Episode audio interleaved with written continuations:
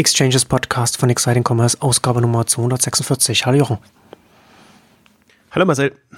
Heute wollen wir uns mit der Amazon-Bilanz von 2019 beschäftigen. Du hast da ja ausführlich auf Exciting Commerce da natürlich auch darüber geschrieben. 2019 von 233 Milliarden auf 281 Milliarden gewachsen.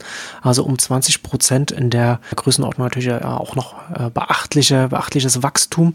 Ähm, was ist denn dir ganz besonders da ins Auge gefallen. Also wir haben ja, wir werden ja viele, über viele Themen sprechen, so Prime und auch so ein Verhältnis vom Handelsgeschäft zum Marktplatzgeschäft und so weiter. Was hat dich vielleicht am meisten überrascht an der 2019er Bilanz? Also wenn man es jetzt nochmal auf die Zahlen bezieht, hat mich am meisten überrascht oder am eindrucksvollsten ist A, das Prime-Wachstum, hm. die, Aus, äh, die Einnahmen ja. und die Werbeausgaben als, als Kennzahl, die ja äh, explodiert sind. Also plus 37 Prozent jetzt schon im zweiten Jahr. Das ist schon äh, bemerkenswert. Im ersten Jahr konnte man es vielleicht noch sagen, okay, da ist Whole Foods dazugekommen, dann ist das, ähm, schlägt das ein bisschen mehr ein. Jetzt im zweiten Jahr ähm, nicht, aber man sieht ja, dass Amazon eigentlich überall vertreten ist mit Werbung, sowohl mhm. für ihre klassischen Services, aber auch für, für Musik, Video und was es nicht alles gibt. Die Geräte natürlich, Alexa ex extrem äh, penetriert. Und der dritte Punkt eher strukturell, den, den ich spannend fand, weil wir hatten ja eine große Ausgabe auch gemacht dazu. Im Prinzip könnte Amazon sich ein bisschen anders aufstellen. Also ein bisschen das, den, den Sprung machen, was Google zu Alphabet gemacht hat, wo sie dann ihr, ihr Hauptgeschäft quasi äh, als Google weiter betreiben und die neuen Businesses, die ja zum Teil auch schon groß sind, in anderen Richtungen machen. Und da ist gar nichts passiert. Und wir haben immer noch diesen riesen Block sonstige Einnahmen, der jetzt schon bei 14 Milliarden ist. man dachte eigentlich so ab 5 Milliarden könnte man das doch mal ausweisen, was das dann an, an, an Umsätzen ist. Das haben sie zumindest bei den Prime-Erlösen zum Beispiel gemacht mhm. damals. Ähm, also ich kenne mich jetzt in den US-Bilanzgeschichten nicht so aus, ab wann man was ähm, ausweisen muss. Aber da hat man jetzt quasi so einen 14 Milliarden äh, sonstige Block drinnen, wo sie auch nicht sagen, also so grob sagen sie, was, was drin ist. Natürlich die Werbeeinnahmen äh, dürften der größte Block sein. Und das zeigt eigentlich auch, ähm, was da für ein großes neues Geschäftsmodell ähm, auftaucht. Aber für mich wirklich eigentlich das, das Spannendste, also ihr könnt noch ein paar andere Punkte, zum Beispiel wenig Übernahmen im letzten Jahr und so, können wir, können wir gleich noch drauf eingehen, äh, auf diese Themen erwähnen. Aber das für mich eigentlich Interessanteste war, dass diese Umstrukturierung also eine rein formelle Umstrukturierung nicht passiert ist, weil im Grunde sind sie ja weiter unter Druck. Sie, sie müssen sich rechtfertigen. Zerschlagungsdiskussionen gibt's immer noch, immer, immer weiter und da ein bisschen proaktiv schon einfach zu sagen, okay, so und so sehen wir uns jetzt in Zukunft, da ist der mhm. Tech-Konzern Amazon, ja. da ist der, der Handelskonzern Amazon, da ist der Servicekonzern Amazon zum Beispiel, wäre jetzt eine, eine Option, könnte man sich auch noch was anderes vorstellen. Also deswegen sind wir da genauso schlau wie im, im Sommer, glaube ich, haben wir das gemacht. Oder als der, als der Geschäftsbericht, also als der Shareholder Letter rauskam. Ja, genau, 224 war die Ausgabe in der wir das ausführlich durchexerziert haben, was da die Optionen sind oder was, was Amazon machen könnte, was auch Sinn ergeben würde. Und ähm, wir hatten ja auch in der Ausgabe auch darüber gesprochen, dass Amazon ja letztens, letzten Endes organisatorisch sowieso schon relativ aufgeteilt, aufgestellt ist mit vielen kleinen Profit-Centern. Und also es hat sich quasi intern organisatorisch sowieso schon von Anfang an zerschlagen. Und das wäre dann eher nach, eher was das Ganze offiziell machen und das quasi auch ein bisschen nach außen hin äh, zu kommunizieren dann. Und dann vielleicht noch wirklich Mauern ziehen, die ein bisschen stärker dann zwischen den größeren Bereichen sind. Also namentlich gerade Marktplatz und, und das Handelsgeschäft dann zum Beispiel. Aber das ist, äh, wie gesagt, nicht passiert. Hat man die 25 Jahre das Jubiläum nicht genutzt für so einen radikalen Schritt. Nein, wäre wär, wär, wär schön gewesen. Also hätte sich auch echt angeboten. Es spricht sehr, sehr viel dafür. Und ich meine, wenn man jetzt auch mal zum Beispiel Richtung Google oder Alphabet ein bisschen guckt, die jetzt sogar mal, wenn ich das so richtig mitbekommen habe, die YouTube-Werbeumsätze äh, ausgewiesen haben, mhm. also da stärker tra transparent werden. Darum geht's ja eigentlich auch so ein bisschen. Ähm, man denkt immer so, so ein börsennotierter Konzern müsste das schon den Aktionären gegenüber machen. Also der Öffentlichkeit sicherlich jetzt nicht. Da ist jedes Unternehmen natürlich äh, froh, wenn es nicht zu ähm, Interessant, das ist interessant, was, was du da gesagt, da fällt mir gerade etwas auf, weil bei Google und bei YouTube ist es gerade so gewesen, dass man, dass, dass sie YouTube nicht ausweisen mussten, solange, äh, das waren damals die Alphabet-CEOs, also die Gründer da äh, noch, da, da noch am Ruder saßen und da war die Argumentation, dass sie äh, die Zahlen gar nicht sehen, dass sie gar nicht auf der Ebene aktiv sind und deswegen wegen SEC-Regeln das nicht bekannt geben müssen. Und als Sundar Pichai, der, äh, der Google-Nachfolger, also quasi der, der Google-CEO war, jetzt der Alphabet-CEO geworden ist, der kannte die Zahlen und deswegen hätten sie nach SEC-Regeln das sowieso veröffentlichen müssen. Und deswegen sind sie jetzt proaktiv nach vorn gegangen und haben ja auch quasi, sie haben ja nur den Umsatz genannt. Ne? Also man kann ja überhaupt nichts aus dem YouTube-Geschäft rausziehen. Man weiß ja gar nicht, was, was, sind die Ausgaben für Moderation, was sind die Ausgaben, die sie an die Creators auszahlen, also die, die, die äh, an, an, den Werbeeinnahmen dann beteiligt sind und so weiter. Also man hat ja nur den, den großen Block Umsatz und, und dann weiß man gar nichts dazu. Also das kann natürlich auch so ein, äh, bei Amazon so ein, so ein Grund sein, dass man diesen Schritt eher meidet, nicht proaktiv macht, weil damit einhergehen könnte, dass man mehr an Zahlen bekannt geben muss, die man eigentlich nicht bekannt geben will, weil Amazon ist jetzt auch dafür bekannt, jetzt sagen wir mal, nicht so die aussagekräftigsten Kennzahlen an die Öffentlichkeit zu geben, obwohl sie an der Börse sind. Also wo, du es ansprichst, im Grunde ist ja auch nur auch, weiß man nur von einem Bereich auch, was das Umsatz-Gewinn-Verhältnis ist, sind die Cloud-Services, AWS. Hm. Ähm, das andere ist, also wir haben ja drei Berichtlinien, die sie, also drei Säulen, die sie berichten, ähm, das US-Geschäft, das internationale Geschäft und ähm, die, die Web-Services. Ähm, insofern, auch das ist sehr undurchsichtig. Man hat im Grunde nur die ganzen Umsatzzahlen und ich glaube, man, man unterschätzt so ein bisschen auch, welche Bereiche schon wie profitabel sind. Ja. Und das ähm, verschleiert man natürlich auch gerne. Also natürlich hochprofitabel oder der Hauptgewinn kommt von den Cloud-Services. Sie haben auch eigentlich das Bemerkenswerte auch zweimal, das zweite Mal jetzt die, die 10 Milliarden äh, Dollar Gewinnschwelle überschritten, was ja auch immer so ein Vorwurf war, aber das kommt eben nur also aus der Bilanzsicht oder aus der Geschäftsberichtssicht, nur aus dem, aus dem Tech-Bereich. Und klar, Amazon USA ist so leicht profitabel und das große Fass, ohne Boden hätte ich jetzt was gesagt, also das große Fass ist das internationale Geschäft. Da muss man aber immer berücksichtigen, dass Indien da stark reinschlägt. Also das ist wirklich, was da an Investment reinfließt, ist schon bemerkenswert. Müssen sie auch immer bekannt geben oder geben sie auch immer bekannt, damit sie auch noch signalisieren, wir, wir nehmen das wirklich ernst am, am indischen Markt. Ist ja auch ungewöhnlich für Amazon. Also da gibt es regelmäßig dann die Meldungen, wie viel Milliarden wieder an neuen Investments da waren oder wenn Jeff Bezos wieder nach Indien fliegt. Genau, auf PR-Tour geht. Ja.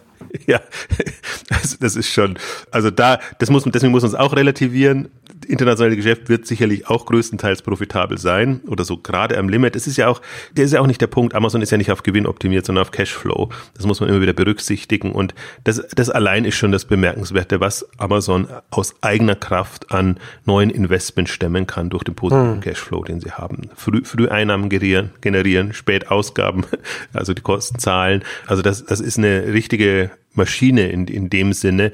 Und was Amazon ja auch anders macht wie alle anderen Tech-Konzerne. Ich meine, sie sind jetzt wieder über die Billionen an, an Bewertungen gekommen, ähm, aber alle anderen machen das ja auch durch Aktienrückkäufe, dass das eben, dass sie durch Verknappung einfach den Wert steigern. Ähm, das macht Amazon überhaupt nicht. Und insofern sind sie da immer ein bisschen im Rückstand. Also sie investieren alles in ihre neuen Geschäftsfelder, was jetzt in dem Fall natürlich Alexa, die, die Eco-Geschichten sind, aber auch die ganzen Infrastrukturbereiche im Logistikbereich, wenn sie die Lagerhäuser aufbauen, aber auch ihre, ihre eben äh, Last-Mile-Services und was da alles kommt, haben wir ja auch Ausgaben dazu gemacht.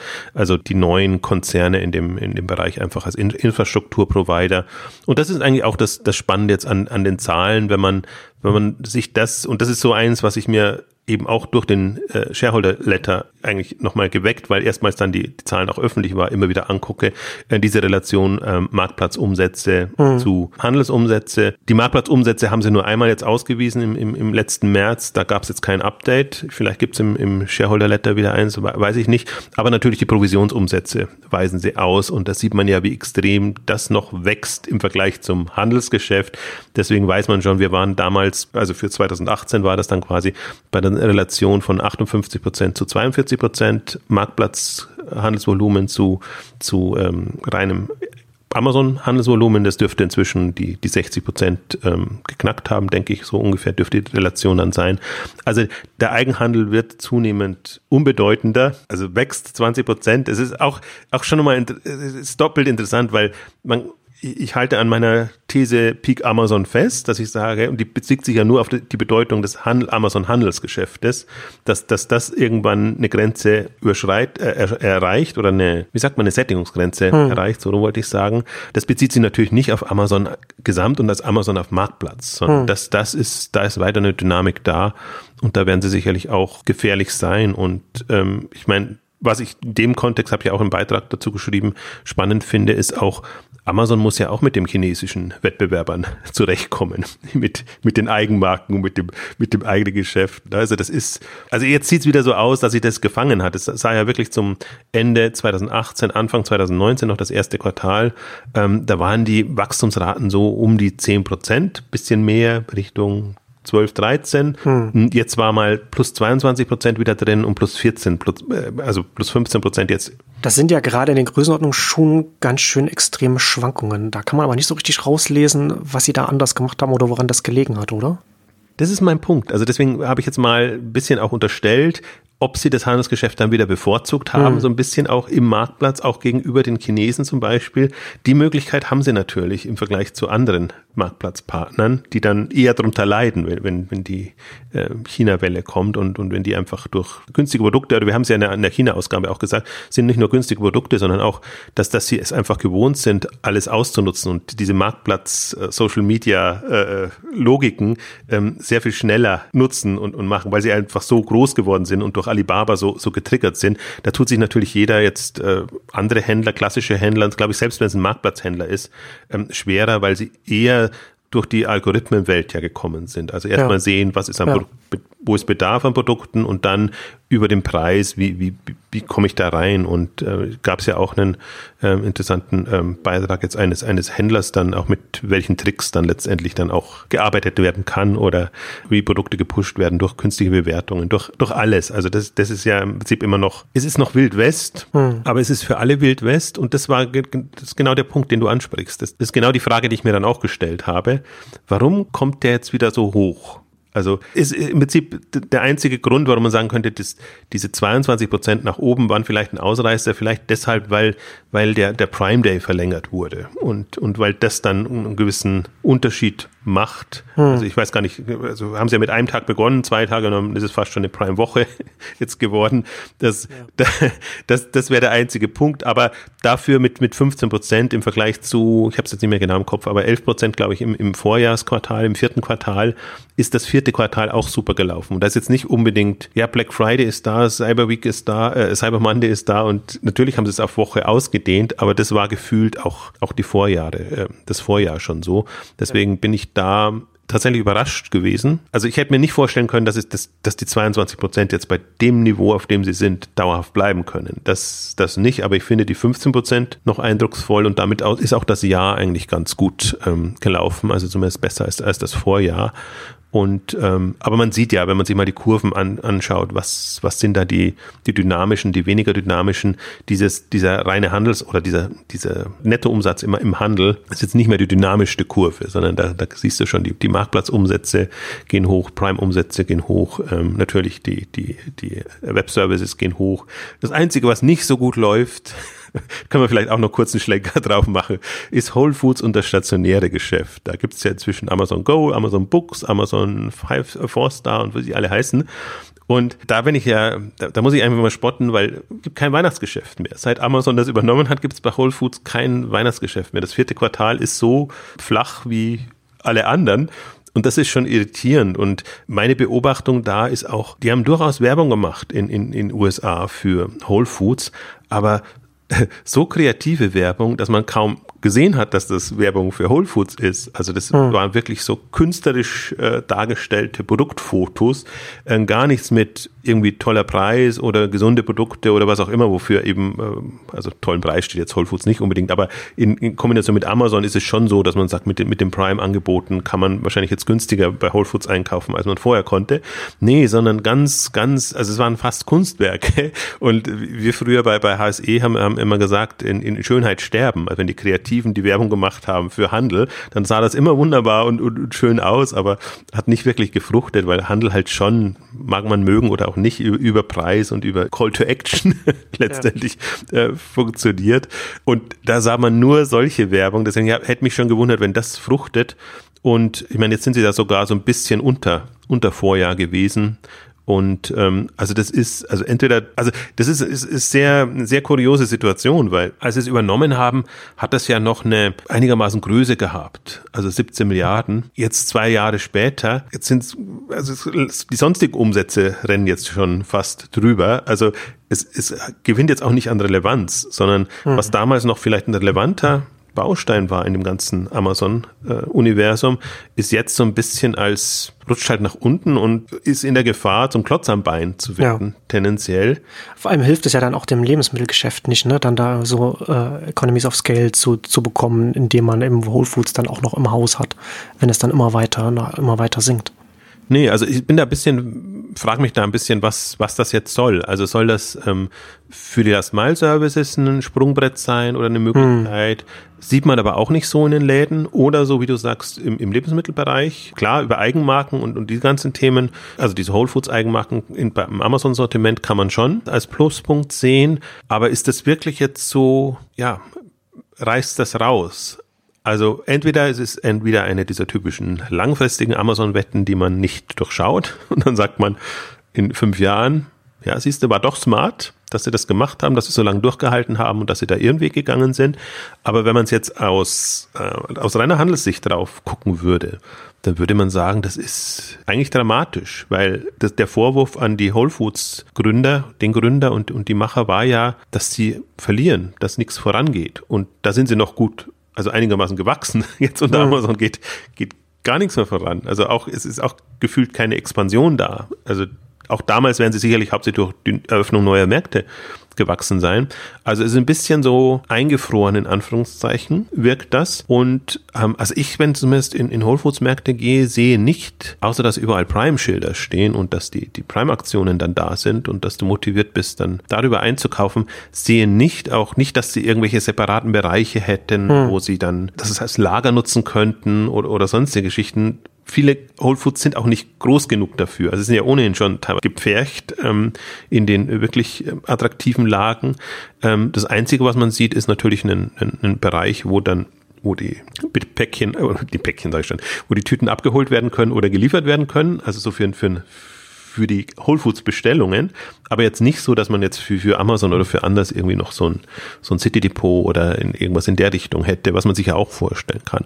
Also deswegen, das macht einen das macht einen am, eigentlich am ratlosesten, würde ich jetzt mal sagen. Beziehungsweise mich bestätigt es auch sehr, deswegen track ich das ja eigentlich auch so, weil ich mir nicht hätte vorstellen können, dass Amazon mit die eigentlich keine Handels- und Einkaufskompetenz haben in dem klassischen Sinne, dass die genau jetzt Whole Foods ins Fliegen bekommen. Ja. Äh, und ich, das würde ich immer noch sagen, das ist auch etwas, was ich mir sehr genau angucke. Und deswegen bin ich auch so an dem Handels- versus Marktplatz-Thematik dran, weil selbst im Handelsgeschäft oder generell ist, ist, ist Amazon nicht, Amazon agiert nicht wie ein klassischer Händler der sortimentiert, Produkte bestimmt auswählt und, und dann eben. Was ja auch keinen Sinn ergibt für das, was, was Amazon sein möchte für die Kunden. Das ist ja ein ganz anderer nee, Modus. Und, und je mehr sie aber da reingehen in diese beschränkten Handelsmodelle, sage ich jetzt mal, ja. also auch, auch Läden, das ist einfach, ja. das Läden ist komplett das Gegenteil von dem, was Amazon gerne machen würde. Die, genau. also alles anbieten und die Nachfrage der Kunden bedienen, wie, wie sie da sind all das, was die Beschränkungen, die bringen sie in einen klassischen Handelsmodus rein, den sie in 20 Jahren nicht gelernt haben. Äh, und wenn, dann machen sie es jetzt seit zwei, drei, vier, fünf Jahren mit, mit Amazon Go, vielleicht so ein bisschen auch mit, mit Amazon Fresh, äh, mit den Thematiken. Aber da ist Amazon zu wenig Händler und deswegen sehe ich ja, deswegen betrachte ich es ja auch, weil ich das sehe ich ja auch die Chance als Chance für die anderen, für einen wirklichen Händler, der das kann und der einfach sagt, ich habe eine Zielgruppe im Auge, ich weiß, was die wollen, ich beschränke mich in meinem Sortiment, biete da aber das, das Beste, attraktivste etc. an, weil da ist ein Amazon aus meiner Sicht schlagbar und ähm, da wird sich es auch immer schwer tun. Ich finde, das sieht man auch im Modebereich. Also wenn, wenn man im Modebereich mit dem Amazon-Anspruch rangeht, alles für alle und dann hat man die Trend Geschichten, das, das veraltet ja sehr schnell und alles, dann wird man, glaube ich, im Modebereich nicht wirklich erfolgreich werden können. Und deswegen bin ich auch sehr gespannt, die ganzen Händler, die jetzt in diese Plattform-Marktplatz-Themen einsteigen, ob die sich bewusst machen, was, was sie da tun oder warum sie das tun. Also mhm. diese Öffnung hat schon, ist schon sinnvoll, aber wenn man die Öffnung macht, um quasi das nächste Amazon zu werden und um da nachzuhecheln, ganz, ganz schwierig. Also ich finde jetzt, ein, ein Zalando macht das nicht nicht verkehrt, das ist vernünftig, aber viele andere, wo ich mir ja. denke, auch ein Wayfair oder im, im, im Möbelbereich auch, auch äh, alles gut und richtig, aber so manche andere, wo man einfach denkt, ja, warum, warum eigentlich? Also nur weil es jetzt Trend ist oder, also jeder Händler, der es macht, würde verlieren im Anspruch. Und also deswegen, das sind so die, die Gedanken, die man sich dann machen kann, wenn man sich die Zahlen anguckt und wenn man sich auch ein bisschen durchliest. Also sehr viel geben sie ja nicht bekannt. Das ist immer so das Irritierende. Ein Amazon-Geschäftsbericht, muss man sich mal vergegenwärtigen, ist 80 Seiten lang und da ist alles drinnen. Uh, andere haben hunderte von Seiten. Ich wollte schon sagen, 80 Seiten für die Größe von Amazon ist ja nichts. Es ist, es ist absurd. Also du hast da nur so. Da war, so war nicht letztens schon, da war da letztens schon HelloFresh schon fast bei der, bei, beim Doppelten. Äh, ja, ja, mindestens. 100, 130, 140 sein oder sowas. Also wenn man, also nur mal um so, eine, so, so, so einen Vergleich zu, zu sehen. Also 80 Seiten ist wirklich wenig für so einen Riesenkonzern, der, der so, so viel macht andere haben 300 und noch. Also ich meine, ja. da ist es, das ist, man ist ja dankbar. Dann ist es überschaubar, man kommt da durch, man kennt ja auch seine Rubriken langsam und dann fällt einem ja gleich auch, auch auf, wenn, wenn irgendwo was Neues da ist, was wie gesagt diesmal nicht der Fall war. Also insofern ist das, ähm, ja, aber das wenige, was man hat, da kann man sich schon dann auch so ein bisschen die Gedanken machen und Orientierungspunkte bieten sich ja auch. Also vielleicht lass uns ein bisschen auf, auf Prime eingehen, was ich einfach sehr spannend fand, also ich bin da auch hin und her gerissen, weil Prime ist so ein zweischneidiges Schwert, finde ich. Äh, sie haben jetzt 150 Millionen Kunden bekannt gegeben, die Umsätze explodieren geht auch auf. Also wenn man, wenn man die, die Umsätze mit, mit den Kunden äh, in Beziehung steht, also ist, ist rund aber mit extremem Druck einfach gepusht. Ne? Also du kommst ja als nicht, Amazon, äh, nicht Prime-Kunde bei Amazon ja. kaum gut zum Zug oder wirst nicht wirklich glücklich. Ich habe mich da neulich auf Twitter auch darüber lustig gemacht, ne? wenn man da als nicht Prime-Kunde da etwas bestellt und dann an 20 Stellen Amazon einen Prime nahelegt und man den, man den Link suchen muss, mit dem man die Bestellung abschließt, ohne gleichzeitig einen, einen ja. Monat Prime zu starten. Das ist so schon sehr offensichtlich. Aber das wird einem ja echt so, so hingeredet und, und es wird ja implizit dann auch äh, äh, vermittelt. Man bekommt schneller, aber hat dann eben sofort die, die Prime-Testphase äh, äh an der Backe, die man dann erstmal ja. wieder, wieder kündigen muss. Aber das sagt einem ja schön, was, was das Unternehmen will, ne? also wie es sich strategisch sieht und was, was, was dem Unternehmen wichtig ist, was es auch den, den Kunden nahelegt. Das ist ja offensichtlicher geht es ja nicht und das ist das haben wir ja auch in, in den Exchanges ja auch schon drüber gesprochen, wie positiv Prime für das, für das Geschäft ist und sehr, sehr clever aufgesetzt, wie sich, wie sich die, die äh, einzelnen Bestandteile gegenseitig verstärken, wie man auch mit Prime, weil die Prime-Kunden so attraktiv sind, dann auch die Marktplatzhändler auf ein höheres Dienstleistungsniveau hebt, weil man die, wenn die da, wenn die das be, beliebte Prime-Etikett wollen, dann entsprechend dann auch ein Service-Level erreichen müssen, was die schnelle Lieferung angeht und so weiter. Und da macht man den gleichen im Marktplatz extrem viel besser, was wirklich schwer ist, einen Marktplatz auf ein höheres Service-Niveau zu bringen, wenn so viele, so viele Unternehmen sind, die man erstmal, ne, die kann man eben nur über solche Anreize erreichen, Umsatzanreize. Ähm, gleichzeitig aber haben wir ja auch schon darüber gesprochen, dass es, also ich, ich bin ein großer Prime-Verfechter, gleichzeitig sehe ich aber auch sehr stark die Gefahr, dass es, dass es eben ein strategisches schwarzes Loch ist, in das sie da reinfallen. Du hast es ja auch äh, auf, auf auch nochmal geschrieben, das ist ja auch schon bekannt, äh, auf den Studien gewesen, wie viel mehr Umsätze so Prime-Abonnenten machen und so weiter. Das sind natürlich die, die internen Kennzahlen, das ist natürlich auch alles sehr attraktiv für Amazon, aber dann kommen sie eben immer weiter in dieses Clubmodell rein, in, diese, in dieses Abo-Modell rein und verlieren dann andere Teile des Marktes. Und das ist ja, und auf der einen Seite sehr, eine sehr bequeme Situation, in der sie jetzt in ihrem Heimatmarkt in den USA sind, in der sie sehr, sehr viele Prime-Kunden haben und da quasi den oberen Teil des Marktes damit dicht gemacht haben, aber gleichzeitig natürlich auch überhaupt nicht am unteren Ende des Marktes vorankommen. Nur als mal ein Beispiel dafür. Das ist mein Punkt dabei. Also ich frage mich immer, ist, ist jetzt schon die Zeit, um das so zu so, so penetrant? Exakt. Ähm, ist das ist genau vom Markt, von der Marktentwicklung her sollte man da, sollte man das jetzt so pushen, wie sie das machen. Ja. Bin ich nämlich nicht der Meinung. Ich, also ich bin skeptisch, sagen wir jetzt mal so, aber ja. ich, ich sehe es eben genauso. Es ist attraktiv natürlich für Amazon extrem attraktiv. Also alles, was da an, an Geld früh reinkommt, also wieder Cashflow natürlich toll. Es ist unter, unter Bilanzgesichten natürlich gar nicht so toll, weil, weil natürlich das nicht die Kosten deckt, die man mit, mit den Kunden hat. Aber wenn man dann eben sieht, ähm, und ich finde das sehr, sehr interessant, hat jemand anders mir neulich auch mal erzählt oder, oder vorgerechnet, wenn man das nicht auf die Kundenbestellung rechnet, sondern wenn man sich den Gewinn an, absoluten Gewinn ansieht, den, den Kunde macht, der in solchen Programmen drin ist, dann ist das schon attraktiv attraktiv und lukrativ. Also du holst mehr raus, absolut, selbst wenn das in der Marge oder in der DB-Relation nicht so gut aussieht im ersten Moment. Und insofern ist das, ist das, ja, macht, macht absolut Sinn und, und ist auch gut. Ähm, ich sehe es ähnlich wie du. Sie vergraulen damit, die potenziell interessiert werden. Also die einen, weil sie gar nicht durchkommen und die anderen, weil sie so genervt sind, dass, dass sie dann schon deshalb nicht wollen. Und ich sehe auch, also international gesehen, 150 Millionen in den Märkten, in denen sie aktiv sind. Ja, jein. Also ich weiß auch nicht, ob das jetzt schon eine tolle Zahl ist, in, in, in Anführungszeichen. Hm. Also das Potenzial ist ja bei weitem größer und ähm, da bin ich, ja, ich bin sehr skeptisch und ich sehe halt eben auch die, die Tendenz, was du ja auch beschrieben hast, dass sie dann in die Richtung optimieren. Und je mehr sie in Richtung, die Richtung optimieren, desto mehr verlieren sie die gelegentlichen Online-Shopper oder die, die halt nicht ähm, Amazon präferieren, aus welchen Gründen auch immer. Also vielleicht nicht unbedingt aus Bequemlichkeitsgründen würde man es immer machen, aber aus anderen Gründen, dass man sagt, okay, ich will da nicht nur einem mich an einhängen. Das ist natürlich eine andere Diskussion, die wir hier führen als in USA. In USA hast du fast keine Chance. Es gibt ja keinen. Also deswegen manchmal ist so ein Aufflackern von Walmart und also eBay ist ja ein Desaster. Jetzt die, die Zahlen, die kamen. Also das, das bricht ja extrem ein, obwohl sie Werbung machen, aber da sieht man eben halt auch, nochmal um auf die Werbeausgaben zurückzukommen, wie die Relation inzwischen ist. Also Amazon, äh, eBay kann, selbst wenn sie viel Werbung machen, macht Amazon immer noch um einiges mehr Werbung und penetriert das einfach so extrem, dass selbst ein großer Player wie, wie eBay da nicht mehr durchkommt. Und das ist einfach, da ist jetzt, da sieht man jetzt nur mehr den Effekt von dem, was eigentlich schon, schon viel früher passiert ist. Ähm, da kommt eigentlich, kommen die nicht mehr raus. Walmart, ja, hätte von der Größe her hätte es eine Chance.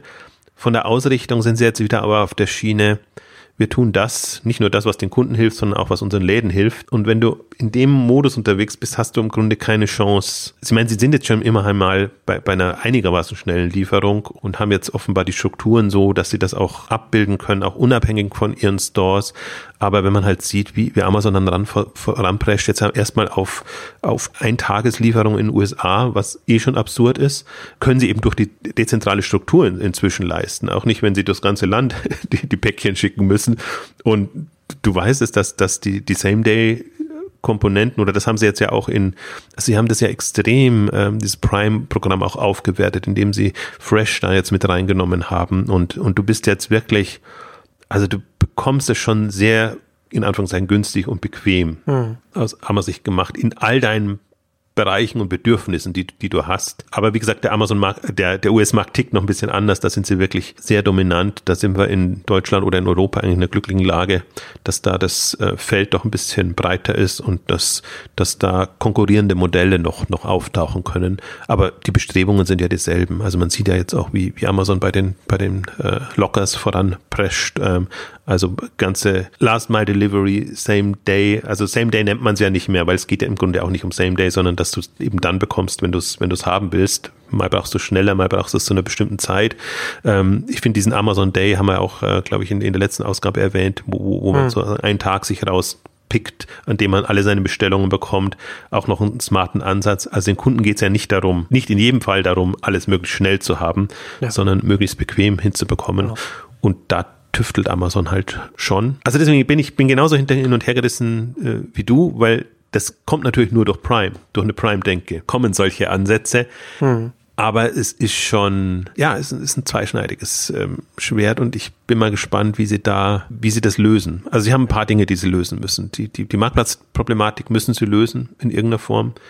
Diese Prime-Problematik also Thematik, sage ich mal. Problematik sehe ich sie gar nicht so, sondern ich sehe schon als positiv. Es ist ein zweischneidiges Schwert, aber das ist es ja immer, ne? Also ich meine, das hat ja jedes Produkt, das oder, oder jedes Angebot oder jede Unternehmensorganisationsstruktur, die bringt Vorteile mit sich und bringt auch immer Nachteile mit sich. Es gibt ja kein optimales, alles umfassendes Ding. Ne? Und das, das, ist, das ist ja letztendlich auch der Punkt, ne? dass, dass sie mit einem Prime, es gibt sehr viele gute Gründe, warum sie Prime pushen und warum sie damit vorankommen und warum, was wir ja auch hier oft durchexerziert haben, aber es bringt eben auch Nachteile mit sich. Und das ist ja eh besonders wichtig, wenn man da als, als ein Konkurrent oder, oder als Marktteilnehmer versucht, Amazon irgendwie einzuordnen und zu schauen, wie sind sie denn da drauf? Sie sind eben, das ist eben kein Unternehmen, das 100 Prozent des Handels äh, irgendwann in sich aufnehmen wird. Eben genau aus dem Grund, weil immer alles, alles hat seine Vorteile und seine Nachteile. Und das ist eben hier genau das Gleiche. Ich fand in dem, in dem Zusammenhang fand, war, war auch ganz interessant. Ich war vor letztes Jahr, Ende letzten Jahres war ich auch so ein, auf so einem Pressegespräch von, von Amazon, habe mich da auch mit einigen, einigen Managern unterhalten von Amazon. Und da ist mir auch nochmal etwas klar geworden, wenn man auch über die Vorteile und Nachteile der Organisationsstruktur spricht. Weil ich finde es ja sehr faszinierend, was, was ich ja vorhin schon gesagt habe, dass, dass Amazon auf diese Profit Center so drauf geht, dass sie so sehr kleinteilig aufgebaut ist und dass man das und sich intern quasi wie so ein großes Lego-Set aufgestellt hat, wo die einzelnen Sachen dann miteinander sozusagen verbunden werden und verbunden sind und miteinander interagieren und dann letztendlich die einzelnen Abteilungen sehr darauf getrimmt sind, ähm, selbst zurechtzukommen und selbst vorankommen zu müssen und, und alles sehr, sehr unabhängig voneinander ist. Und deswegen, da sind sie dann eben damit auch in der Lage, solche Sachen wie den, wie den Truck zu machen oder, oder verschiedene andere Sachen. Und ähm, ich fand es ganz interessant, dass mir in dem Fall dann erst, ist mir erst noch gar vorher noch gar nicht klar geworden, ist mir erst in, in, in den Gesprächen dann bewusst geworden, dass Amazon das so weit getrieben hat, dass das auch auf das User Interface auch aufgelegt wird. Also wenn man, wenn man jetzt auf dem Amazon Shop ist oder, oder besonders in der App, ich finde es gerade im, im Kontext der mobilen Apps interessant, auf einer Produktseite und, dann, man dann durchscrollt, es ist ja wirklich, Amazon ist ja wirklich ein Wust an Informationen, an Links und an, an, an Verweisen auf andere Produkte und so weiter, die auf einen einprasseln, wo man dann erstmal so durch, so durchschaut, gerade wenn man irgendwie, meistens guckt man auf, auf das Produkt und will dann letztendlich nur zu den Nutzerkommentaren irgendwie gucken, wie die Rezensionen sind oder so. Und Amazon ist so aufgestellt, dass diese einzelnen Bereiche in, der, in dem User Interface einzelne Abteilungen sind, die das selbst optimieren. Also zum Beispiel vergleichbare Produkte oder, oder Kunden haben auch gekauft und so weiter. Das, und das wird für sich selbst lokal optimiert. Ja, und das bedeutet aber auch im letzten, wenn man, wenn man jetzt davon ausgeht, okay, diese Struktur, die wir jetzt haben, das ist die für alle Ewigkeit und das ist, das ist das Richtige, dann ist das natürlich optimal, weil wenn alles selbst kleinteilig sich weiter optimiert. Aber wenn man sagt, okay, vielleicht ist das, was wir jetzt am Desktop in dieser, in dieser, auf dieser Produktseite aufgebaut haben, vielleicht nicht das Beste, um es dann auf auf einen mobilen kleinen Screen zu übersetzen, dann hat man eine Organisationsstruktur geschaffen, mit der man das nicht ändern kann, weil man nicht einfach sagen kann, wir nehmen jetzt diesen Button raus, weil hinter diesem Button eine ganze Abteilung steht mit, mit, mit, mit mittlerem Management, wo, wo die ganze Karriere dranhängt. Ja, also du hast halt einen ganzen Wust ein User-Interface geschaffen mit einer gesamten Organisationsstruktur kleinteilig, was du nicht einfach abschaffen kannst, weil intern massiver Widerstand besteht. Also das fand ich auch nochmal so eine so interessante Erkenntnis für mich persönlich, was diese ganze Organisation von Amazon auch bedeutet, um auch zum Beispiel das weiterzuentwickeln, was der Kunde letzten Endes sieht, wenn er jetzt die Desktop-Seite oder, oder eben die mobile App aufruft. Interessant, ja. Also ich bin, bin auch bei dir, also ich will es auch so sehen. Das hat, hat Vor- und Nachteile und das, was, äh, was im ersten Moment gut wirkt, bietet durchaus Chancen, ähm, andere Modelle dagegen zu setzen, wenn man sich das bewusst macht. Also deswegen darf man, glaube ich, Amazon auch nicht als jetzt der, der, der Gipfel des, des Onlinehandels sehen. Also das, äh, die haben das Modell und, und das ist es, sondern man muss es immer, obwohl es so groß und so stark ist, als eine Option sehen. Das ist ja mal mein, mein Plädoyer, Plädoyer dabei. Und und um aber nochmal auch nochmal kurz auf, auf Prime zurückzukommen und auch was Positives zu sagen, natürlich, was das Gute an diesem ganzen Thema ist, und das, da ist Amazon ja wirklich führend und weit, die Stammkundenperspektive. Vielbesteller, Stammkunden, die im ja. Blick zu nehmen, zu überlegen, was wollen ja. die, was brauchen die. Ähm, das fehlt vielen anderen noch, weil sie sie teilweise selber nicht haben und auch unterschätzen, wie viele es im Markt schon gibt, eben auch durch Amazon geprägt natürlich.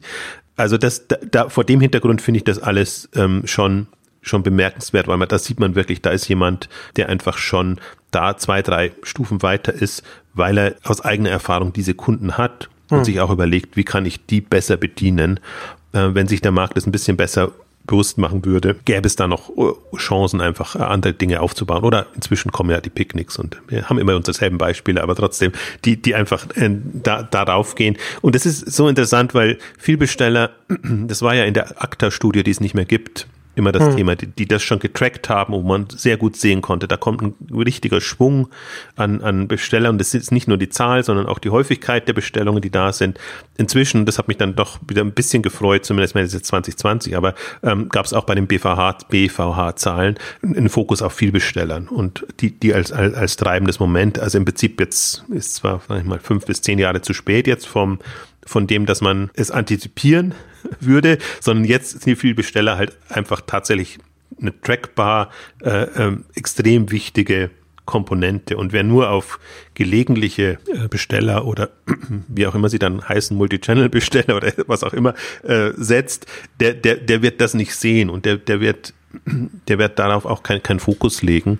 Also insofern, das ist, das ist ein, das ist das, was Amazon über, über Prime und über andere Dinge ähm, trackt. Und beim anderen Punkt bin ich, bin ich auch bei dir. Also wir haben es jetzt ja fast schon ein bisschen aufgesch, äh, aufgezählt, was für und wieder hat. Marktplatz-Thema für und wieder versus Handel, ähm, ähm, Prime für und wieder, also diese starke Kundenbindung, Mobile im, im, ist, ist für mich auch so ein großes Thema, dass ich genau das, was du beschrieben hast, eben auch als großes Handicap sehe, dass Amazon führender Mobile-Player wird, und zwar nicht im Sinne schon als gesetzter Player, der einfach Mobile mitspielt und natürlich vorne mitspielt, weil er, weil er den Vorsprung hat, ja. sondern wenn wirkliche Mobile-Player da sind, sich unheimlich schwer tun wird, ähm, das, das hinzudrehen und, und, und so hinzubekommen, ähm, weil es eben dann dem der kompletten Philosophie widerspricht. Und das ist diese, diese Suboptimierungs, äh, Mentalität, die man oft hat. Und ich finde, der, auch der gesamte Onlinehandel ist so suboptimierend drauf, hm. indem man sich halt jetzt voll auf die Webseite und auf Online optimiert hat. Kommst du mit, mit riesen Mobile-Themen und haben wir auch eine Ausgabe dazu gemacht. Da funktionieren die Modelle nicht so. Dann neigt man dazu, das ein bisschen schleifen zu lassen, weil man es weil man's, weil es anders besser läuft und man sich auch nicht so konzentrieren drauf kann, beziehungsweise eher verzettelt. Dann kommen andere, die sich nur darauf konzentrieren und dann kommt da eine Dynamik in, in Gang.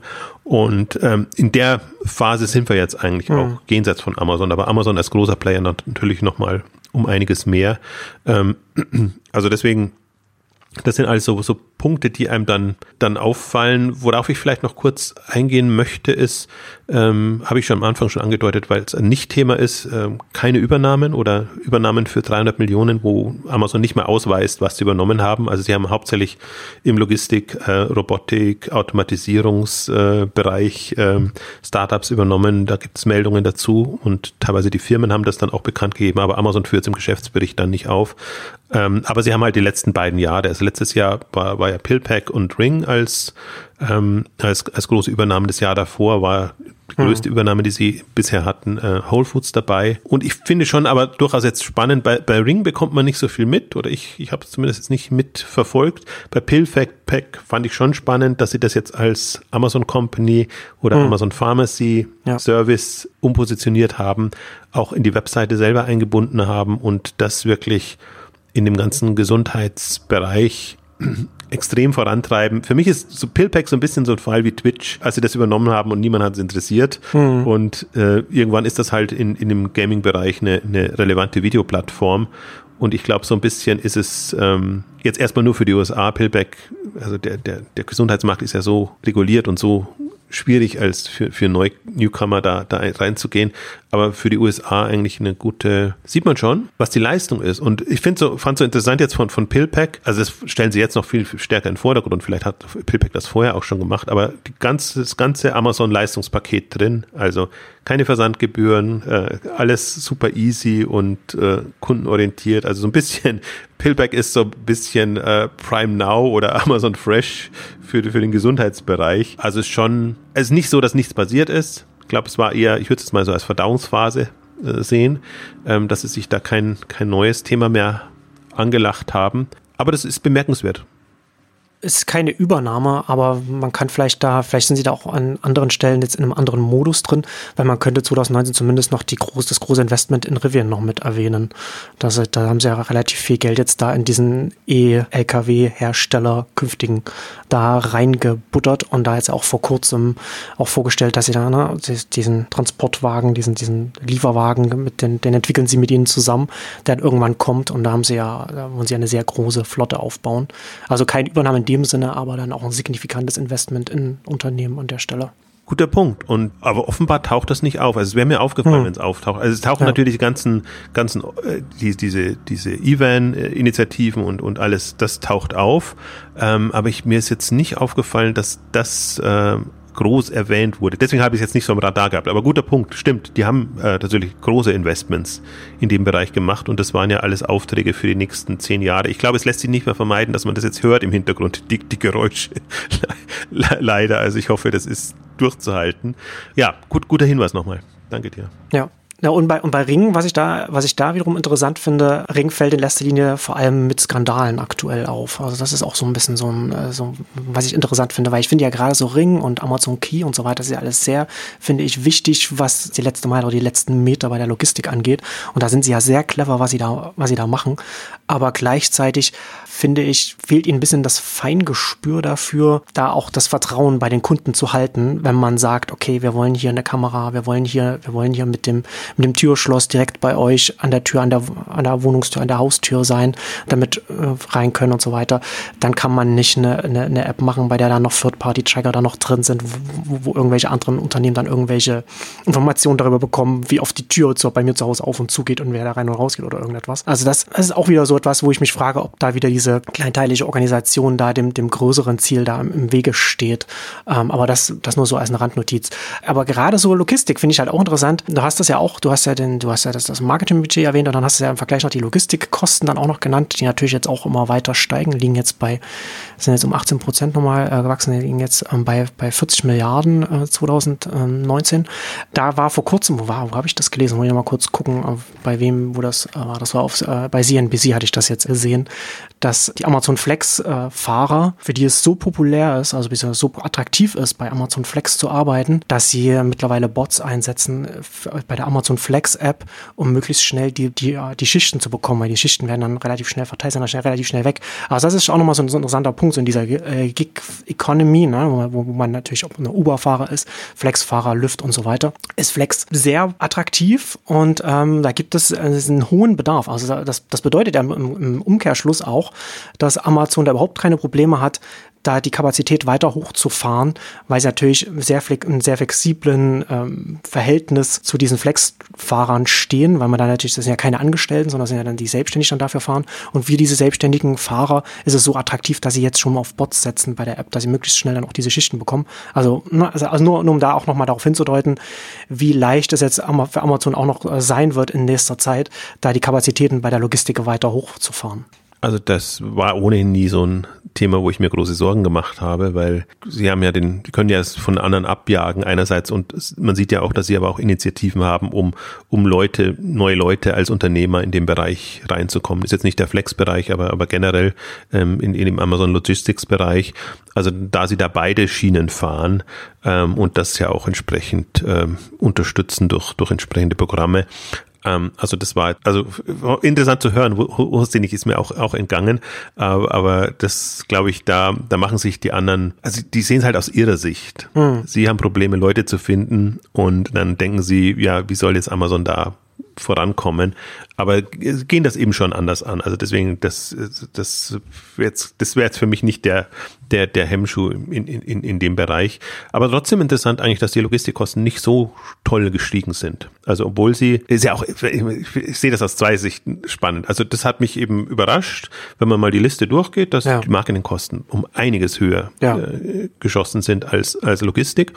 Spannend finde ich ja auch im, in dem Ring-Kontext, ähm, dass, dass sie bei Alexa den Fehler jetzt nicht so gemacht haben, was ja auch als, als äh, Überwachungstechnologie erstmal äh, hm am Radar war, sage ich jetzt mal. Hm. Aber ich habe da nicht so mitbekommen, dass sie da irgendwelche größeren ähm, PR-Fehler oder Aussetzer ja, ja. Ähm, hatten. Also sie hatten letzten Endes das gleiche Problem in Anführungszeichen wie alle, die auf diese Smart Assistance setzen, dass sie natürlich irgendwo Leute sitzen haben, die punktuell reinhören in, in die Befehle, die der Assistant bekommen hat und dann äh, entsprechend das auswerten, ob das dann stimmt und so weiter, so dass man dann halt so False Positives und, und, und so weiter dann eben äh, kategorisieren kann.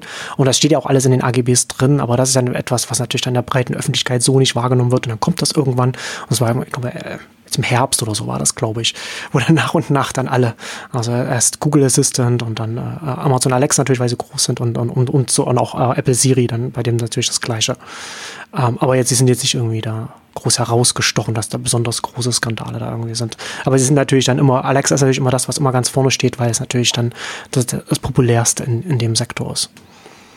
Ja, wobei ich, ich du hattest in einer anderen Ausgabe schon mal erwähnt und Folge irgendwie die, wenn man Stichwort Abhörtechnologie hat man ja eigentlich immer am, am Mann oder am, an, an der Frau. Genau. Also wenn man sich da Sorgen genau. machen würde, dann müsste man auf ganz andere Dinge auch noch achten. Natürlich ist es dann zu Hause, aber auch, auch das Smartphone ist zu Hause. Also insofern kann man jetzt nicht so sagen, dass da jetzt wahnsinnig, also dem ist Tür und Tor geöffnet natürlich, aber das äh, nimmt man im Kauf, wenn man solche Technologien und solche Geräte dann letzt, letztendlich nutzt.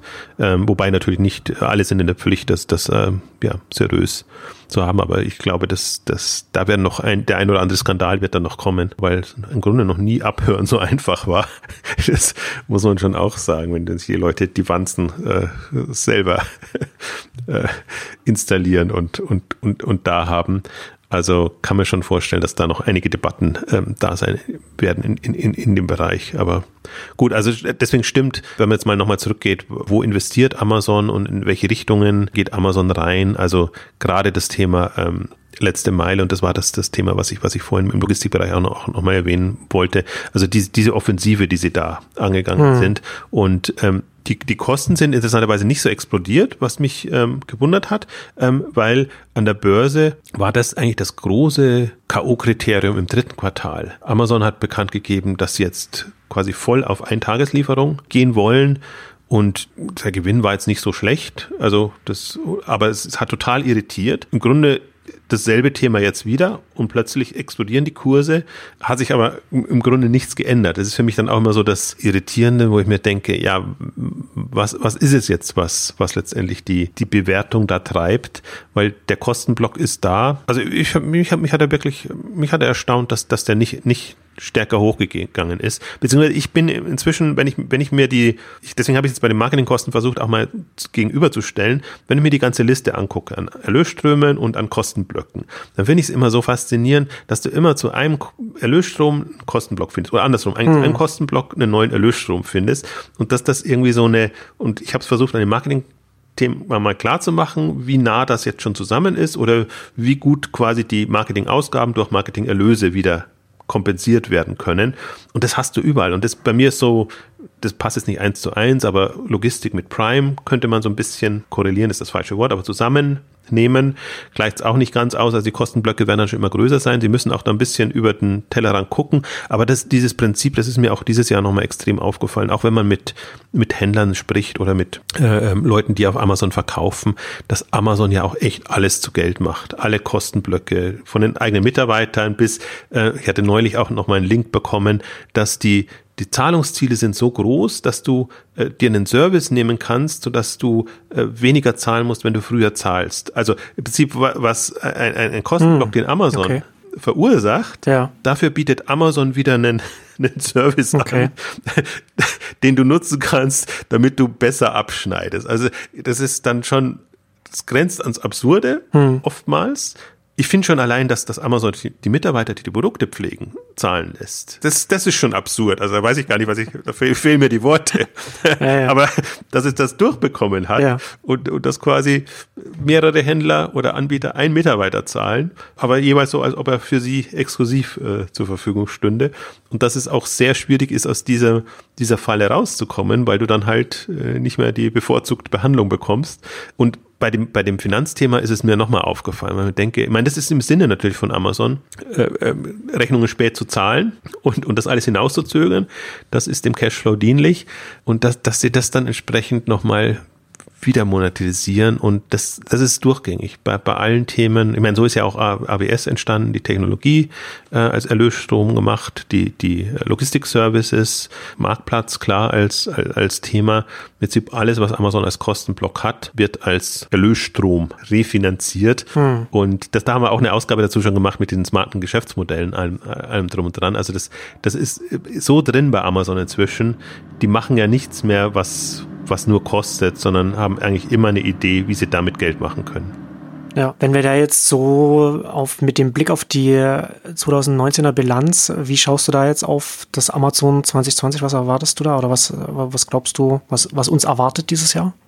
Ja, was mich am meisten immer fasziniert und beeindruckt, ist äh, dieser Strukturwandel innerhalb von Amazon. Hm. Wie eben Technologie steigt, wie Infrastruktur steigt, wie eben, wie gesagt, Marketing-Themen steigen und wie damit zu die klassischen Amazon-Themen eher nach unten rutschen. Die sind riesig, ja, Marktplatz. Sind sehr divers geworden jetzt, ja. Ja, und, und das ist halt durch die Dynamik, der Dynamik geschuldet, dass die extrem schnell wachsen, schnell, extrem schnell in, in, in Bereiche reinkommen, ähm, dass man auch sagt, deswegen erwarte ich irgendwie auch gefühlt schon noch eine, eine Umorientierung von Amazon, weil es halt, es ist sehr viel stärker Tech-Konzern, sehr viel stärker Infrastrukturkonzern, als es vor fünf Jahren zum Beispiel war.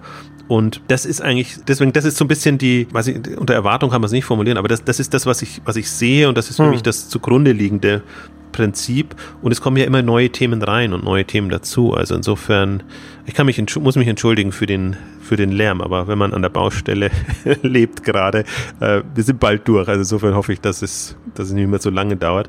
Also das sind so die, die Geschichten. Deswegen kann ich mir jetzt für 2020 durchaus noch vorstellen, dass diese Strukturierung, Strukturierung noch kommt und dass intern, ich sehe weiter diese, diese Thematik Marktplatz versus Handel, das müssen sie lösen, in den Griff bekommen. Ich weiß nicht, wo die Schwelle liegt. Also wie gesagt, sind wir bei 40, irgendwann werden wir bei 33 Drittel sein, ein Viertel sein. Ähm, ab wann ist Handel noch relevant und und ab wann ist das, also das ist ein wachsendes und wachsendes Geschäft und, und hat schon auch noch eine Dynamik und ich glaube, das ist auch, das muss man auch separat steuern, so wie du es ja auch beschrieben hast. Ich glaube schon, dass das ein, ein, natürlich ein wichtiger Profit Center ist, aber in dem Gesamtkontext, Gesamt Amazon Universum, das, das muss sich eigentlich jetzt in den nächsten Jahren entscheiden und ich dachte eigentlich, die 50 Prozent Schwelle, die ja vor fünf Jahren schon war, ähm, ist, ist so der maßgebliche Punkt, wo dann wirklich was passiert. Deswegen sind wir eigentlich schon weit. Also ich weiß nicht, wo, wo Amazon da die, die, die Schwelle gesetzt hat. Ich kann mir nicht vorstellen, das ist zum Beispiel, was ich nicht erwarte, dass das Amazon irgendwie aus dem Handel rausgeht. Da gab es ein paar Diskussionen in den Kommentaren bei Exciting hm. Commerce auch. Ähm, also haben wir ja immer wieder gesagt, ich glaube, ja, das ein, ergibt ja gar keinen Marktplatz Sinn. Das nee. Na, die Frage ist ja aber in dem Sinne dann nicht, wie viel das noch zu dem Gesamtumsatz beiträgt, ob es eine Schwelle erreicht, an dem es keinen Sinn mehr ergibt oder etwas, sondern letztendlich ist es ja ein Teil des Ganzen, ein wichtiges Teil, ein wichtiger Teil des Ganzen, auch des Marktplatzes, wo es ja bestimmte Bereiche einfach abdeckt und wo man letzten Endes genauso wie vorhin, was du äh, was du vorhin schon sagtest, ne, dass man, dass man die Prime-Kunden nicht auf die einzelne Bestellung äh, runterbricht, sondern auf, was sie im Jahr an Gewinn machen. Und da fällt ja das, fällt ja so ein Handel dann auch genau mit rein, was dann von einem Amazon kommt, was nicht einfach von einem Marktplatz komplett abgedeckt werden kann. Auch mit den ganzen Eigenmarken und mit allem, was dann sonst noch da so mit dranhängt. Also ich sehe das, ich sehe das schon als einen wichtigen, wichtigen Teil, den der Marktplatz auch braucht, weil, weil Amazon, der, der Amazon-Handel selbst da auch gewiss etwas bereitstellt für den, für den äh, Endkunden. Ja, auch immer gut als Testfeld, um auf Dinge, neue Themen zu kommen. Also ich sehe es auch als Notwendigkeit, aber jetzt rein betriebswirtschaftlich betrachtet, ja. wenn man sagt, okay, der, der, Marktplatz ist so, so lukrativ und auch so angenehm berechenbar, weil du hast kein mhm. Lagerrisiko, du hast eigentlich nichts, was dich, was, was, was das Handelsgeschäft eben äh, also wenig attraktiv macht. Da, ja. das, das, das ist, das hat so seine, seine Schattenseiten und da ist das Marktplatzmodell immer das attraktivere und lukrativere Modell. Aber ich finde, man hat es ähm, an eBay gesehen, vor allen Dingen, was, was das ausmacht, was den Unterschied ausmacht.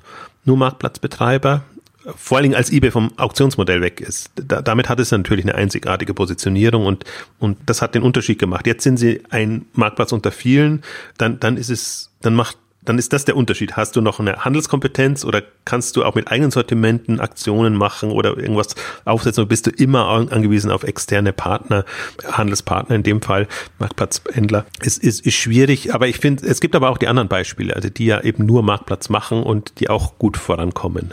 Also von den Rakutens bis zu den Mercado Libres oder wie sie alle heißen, Etsy auch und ähm, also deswegen kann man es jetzt nicht so eins zu eins sagen, aber, aber ich glaube, die tatsächlich in Amazon profitiert davon also jemand, der auch aus, aus einer Handelslogik herausgekommen ist. Ähnlich würde ich es zum Beispiel für Zalando dann sagen. Also es wäre fatal, wenn Zalando irgendwann mal komplett aus dem Handelsgeschäft rausginge. Das wird auch runtergehen. Also wir müssen erst einmal gucken, dass sie Richtung 50 Prozent kommen. Das dauert schon noch ein paar, fünf, fünf bis zehn Jahre. Aber im Prinzip hat jeder die, die, ähm, diese Thematik und das ist eigentlich das, was ich jetzt auch für, was ich das spannendste Amazon-Thema finde aus Handelssicht. Wie lösen sie das Marktplatzproblem? Habe ich auch einen hm. Beitrag dazu geschrieben für sich und andere, weil ich glaube, da, da den Weg, den Amazon findet, der ist dann schon wegweisend auch für andere und da, so, wenn es da ein Zalando und andere sind in einer angenehmen Position, weil die sind jetzt die, die Nachzügler und die können sich dann daran orientieren, die wissen genau, dass sie in dieselben Fallen oder, oder Thematiken reinlaufen. Ähm, also deswegen ist, ja, Amazon wird wegweisend bleiben da in dem Bereich. Jetzt glaube ich, machen wir Schluss, weil hier die Baustelle uns, äh, also mich zumindest, in, in, den Wahnsinn treibt. Und ich hoffe, das war nicht zu unangenehm, aber wir, wir konnten das jetzt eigentlich nicht so wirklich verschieben und, und vermeiden. Deswegen, äh, da entschuldige ich mich nochmal sehr. Genau, und ähm, ja, danke fürs Zuhören. Ähm, das ist das Ende unserer großen, unseres großen Amazon-Updates und bis zum nächsten Mal. Tschüss. Tschüss.